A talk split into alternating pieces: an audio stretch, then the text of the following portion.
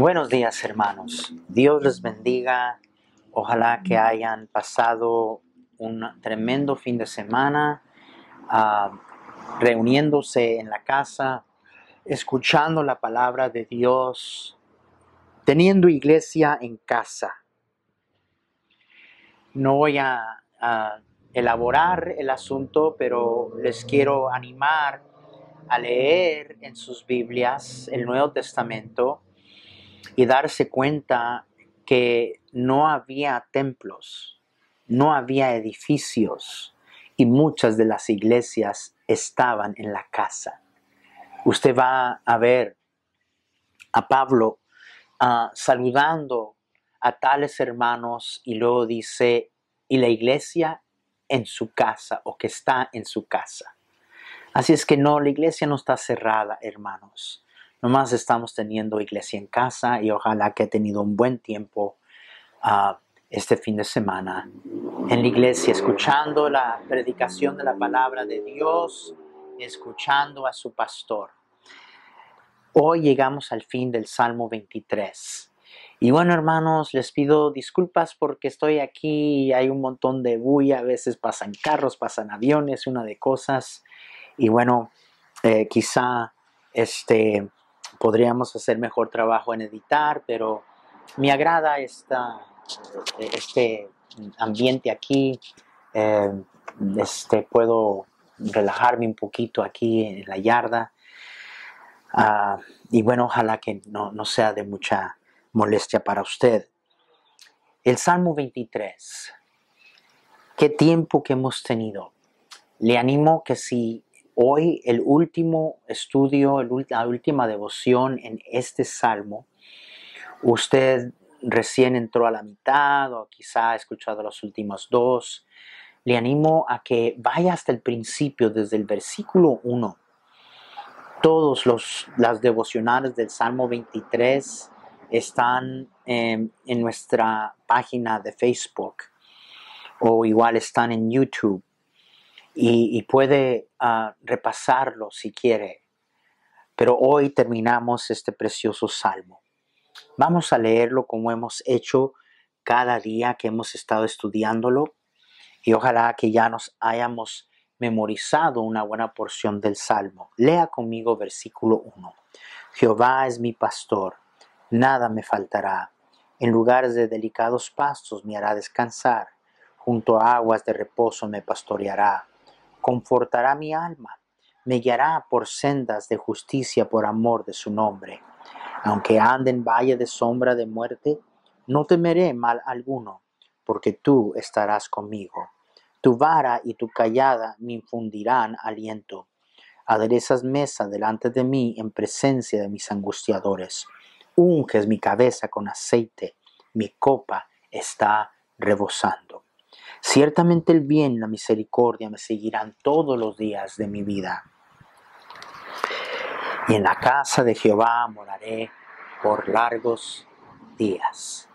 Llegamos al último versículo de este salmo, donde David dice, Ciertamente el bien y la misericordia me seguirán todos los días de mi vida y lo dice, y en la casa de Jehová moraré por largos días. Ahora recuerden la imagen. La imagen es de el pastor llevando las ovejas de regreso a casa. Entonces, lo que dice en la última parte, cuando él dice, y en la casa de Jehová moraré por las días, es la continuación de lo que, nos está describiendo. Eh, mm, mm, el bien y la misericordia me seguirán todos los días hasta llegar a casa y en la casa de Jehová moraré por largos días. ¿Qué es a lo que se está refiriendo? ¿De qué está hablando? Bueno, hermanos míos, este, hay algunos que Ah, interpretan y dicen que está hablando del santuario, está hablando de la presencia de Dios en el templo. Eh, ¿Puede hacerse aplicación de eso? Es posible, ah, pero recuerden, está hablando de David viéndose como oveja y el Señor siendo su pastor. Y, la imagen es eh, el pastor guiando a las ovejas de regreso al redil. Ah, yo creo que podemos nosotros comprender cuando contestemos la pregunta, ¿qué es la casa de Dios? ¿Qué es la casa de Dios? Vamos, la casa de Dios. Dios no mora en templos hechos por manos de hombre. Ah, Esteban fue apedreado porque dijo eso. Y ustedes recuerden que este, ah, cuando David buscó hacerle un templo al Señor, el Señor dijo, yo, yo te pedí templo. ¿Acaso yo necesito, de, los cielos de los cielos no pueden contenerme? Entonces, cuando hablamos de la casa de nuestro Padre, e, entendemos que no estamos hablando de algo físico, pero de lo que sí hablamos, estamos hablando es esto. Estamos hablando que la casa de Dios es donde Dios habita. La casa de Dios es donde Dios habita. Sígame. Es la habitación de Dios, es la morada de Dios. Entonces David está diciendo, en la morada de Dios, en la presencia de Dios, donde Dios habita, yo allí moraré por largos días. David está diciendo, yo ya moro allí. Sigan hermanos, yo ya estoy allí todos los días de mi vida disfrutando la dirección, la protección, el cuidado, la corrección cuando es necesario, la restauración, la presencia de mi buen pastor cuando ando por el valle de la sombra de muerte. Yo ya estoy en casa. Hermanos, casa es donde Dios está. Casa es la morada de Dios. Ahora, si nosotros Ah, leemos, por ejemplo, el Salmo 15, uno de mis salmos favoritos. Ah, quizá leo este salmo una vez por semana, sino más. Uh, uno de las porciones de escritura favoritos de su servidor. El salmista en el versículo 1 dice así, Jehová, ¿quién habitará en tu tabernáculo? ¿Quién morará en tu monte santo? Está hablando de la presencia de Dios. Y aquí hace referencia al tabernáculo, hace ah, mención del monte Moriah, el monte santo, pero de lo que está hablando una vez más es la presencia de Dios. Y está preguntando el salmista, ¿quién habitará? ¿Quién tendrá el privilegio de estar en tu presencia? El que anda en integridad, ser íntegro es ah, contrario a ser falso. La palabra íntegro quiere decir algo puro, algo que es de verdad, algo genuino. Y hace justicia. El que habla verdad en su corazón. ¿Quién morará en la presencia de Dios? El que no se miente a él mismo. El que no se engaña en cuanto a su persona. El versículo 3 dice, el que no calumnia con su lengua el que no hace uso de su lengua para destruir a otras personas. Fíjese de quién está hablando quien mora, quien habita en la presencia de Dios, ni hace mal a su prójimo, ni admite reproche alguno contra su vecino. No usa su lengua para calumniar y destruir a otros, y no permite tampoco que otros usen su lengua a venir a contarle cosas de otros. Está describiendo las características de aquella persona que tiene el privilegio de estar en la presencia de Dios. Aquel cuyos ojos el vil es menospreciado, pero honra a los que temen a Jehová. Aquel que tiene admiración por los que aman a Dios y viven para Dios. Y mira de lejos aquellas personas que son viles el que aún jurando en daño suyo no por eso cambia. Yo he dicho a los siervos de Dios, llegará el día en que la verdad que proclamamos nos va a acusar. Llegará el día en que la verdad que proclamamos nos va a acusar. ¿Por qué? Porque no somos perfectos, hermanos, porque somos pecadores. Y está diciendo el salmista, aquel, aquel que aún jurando en daño suyo, no por eso cambia. Cuando esa verdad que proclamamos nos acuse, yo estoy con aquel que no cambia la verdad, que no le acomoda, que no la arregla para sentirse menos culpable. Qué tremenda verdad. El que aún jurando en daño suyo no por eso cambia, quien su dinero no dio a usura ni contra el inocente admitió cohecho, el que hace estas cosas no resbalará jamás. En la casa de mi Dios, en la casa de Jehová moraré por largos días. Ahora, pastor, eh, dice por largos días, ¿está hablando del cielo? Un escritor por nombre de Kenneth Bailey, que escribió un libro llamado El buen pastor, explica de que eh, en sirio y, ah, en, el arábico y, tanto como en hebreo, está hablando de largos días, pero este, que la aplicación a la eternidad no está fuera de lugar. Y dentro del escenario, recuerden la imagen, la jornada de esta vida, el buen pastor guiándonos, el último versículo, el buen pastor llevándonos a casa, el bien y la misericordia siguiéndonos todos los días de nuestra vida, y luego en la casa de Jehová moraré por largos días. De manera que eh, el señor Kenneth Bailey dice que la aplicación puede ser las dos cosas. Porque ven, la presencia de Dios no es algo que usted solo va a disfrutar cuando llegue al cielo. Hay tanta gente que la oigo decir, cuando yo llegue al cielo voy a estar feliz. Hasta entonces voy a ser feliz.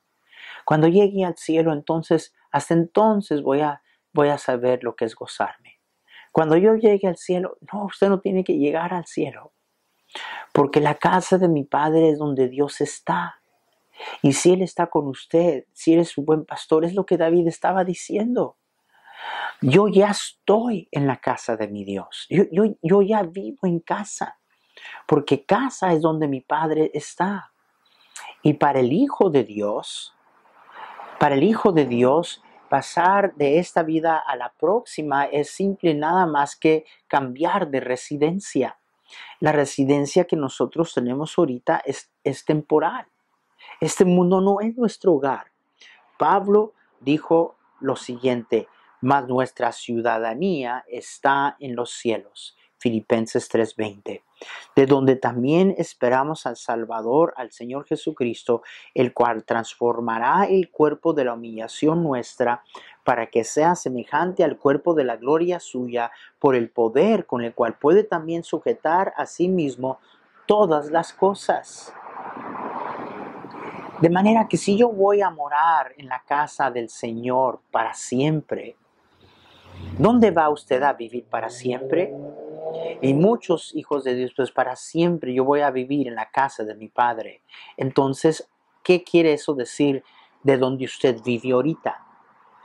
Bueno, déjeme decir lo que quiere decir. Quiere decir que su residencia ahorita, aquí, no es para siempre. Es una residencia temporal. Pero de nuevo dijimos que todavía eh, el concepto de la casa de mi Padre, porque la casa es donde Dios habita. Y si Dios habita con nosotros, hermanos, la casa, la casa es donde Dios está. Esa es la razón que para el Hijo de Dios, cuando el Hijo de Dios muere, e, es como nomás tomar un paso de la residencia temporal a la residencia eterna para siempre con el Señor. Me encanta ese pensamiento. Y la palabra de Dios nos dice que Jesús expresó esto allá en Juan 14 cuando dijo, no se turbe vuestro corazón, creéis en Dios, creed también en mí. En la casa de mi Padre muchas moradas hay.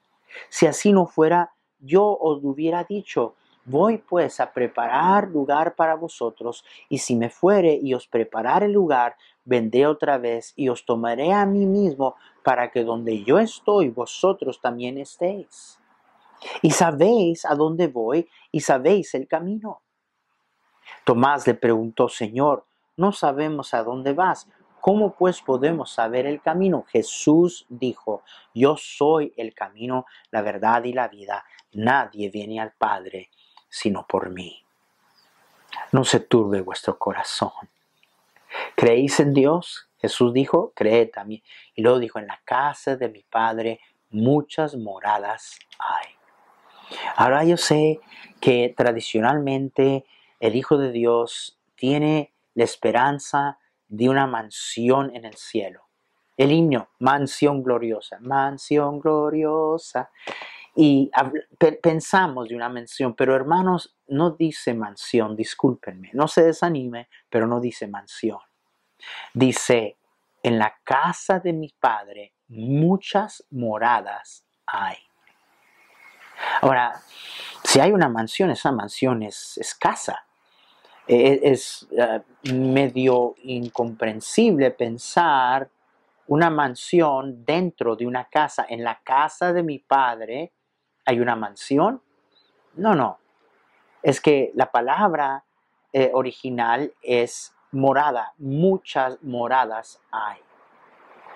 Está dando la impresión del arreglo en los tiempos bíblicos, donde vivían todos en la casa de su padre. Estaba la casa del padre, y en esa casa había muchas moradas, y allí estaba toda la familia. Allí estaban los hijos ah, con sus esposas, los esposos, ah, este, los nietos, y todos vivían en la casa de su padre. Mire lo que está diciendo aquí el Señor Jesucristo. Está diciendo, en la casa de mi padre muchas moradas hay. Voy pues a preparar lugar para vosotros. Y luego dice, para que donde yo estoy, vosotros también estéis. ¿Saben, hermanos, a fin de cuentas, donde Dios nos quiere? Dios nos quiere con Él. Pero vuelvo a repetir, usted no tiene que esperar hasta morir para estar con Él. Usted puede morar en la casa de su Padre ahorita. Usted puede sentirse en casa, porque casa es donde Dios habita, es la morada de Dios, es la presencia de Dios. Y la palabra de Dios entonces dice que Tomás le dijo, Señor, no sabemos a dónde vas. ¿Cómo pues podemos saber el camino? ¿Cómo llegamos allá, Señor? ¿Cuál es el camino para llegar allá, al cielo? Jesús dijo, yo soy el camino, la verdad y la vida. Nadie viene al Padre sino por mí. Y esa es la razón que el Hijo de Dios vive en confianza y seguridad. Esa es la razón que podemos cobrar confianza de la Escritura cuando dice, aunque ande en valle de sombra de muerte, no temeré, porque tú estás conmigo. Tú estás conmigo. Casa es la habitación de Dios. Casa es donde Dios está. Y al final David dice, y en la casa de Jehová moraré para siempre, por largos días. Es la única manera que podemos nosotros comprender lo que Pablo dijo en Filipenses 1 cuando dijo, para, para mí el morir, el vivir es Cristo y morir es ganancia. Escuchen lo que digo. Qué cosa medio rara de alguien decir, para mí el vivir es Cristo y morir es ganancia. Pablo dice, si muero gano. ¿Cómo, cómo es eso? La única manera que eso se entiende es entendiendo qué es lo que el Señor ha hecho por nosotros. y saber que como tenemos nuestro lugar seguro en el cielo, la muerte para el Hijo de Dios es nomás un paso de esta residencia a la residencia eterna. Es abrir la puerta, ¿verdad? A la eternidad donde moraremos en la casa de nuestro Padre Celestial para siempre. Hermanos, qué precioso tiempo hemos tenido estudiando el Salmo 23. Mañana los veo de nuevo. Vamos a estar cada día este, eh, escogiendo distintas cosas según el Señor me guíe que puedan ser de ayuda y de, bendición a usted ah, durante este tiempo. De nuevo, si le es de ayuda y bendición, avísale a alguien para que esté escuchando. Cuídense mucho Oren por nosotros, nosotros oramos por ustedes. Pasen un buen día. Dios les bendiga.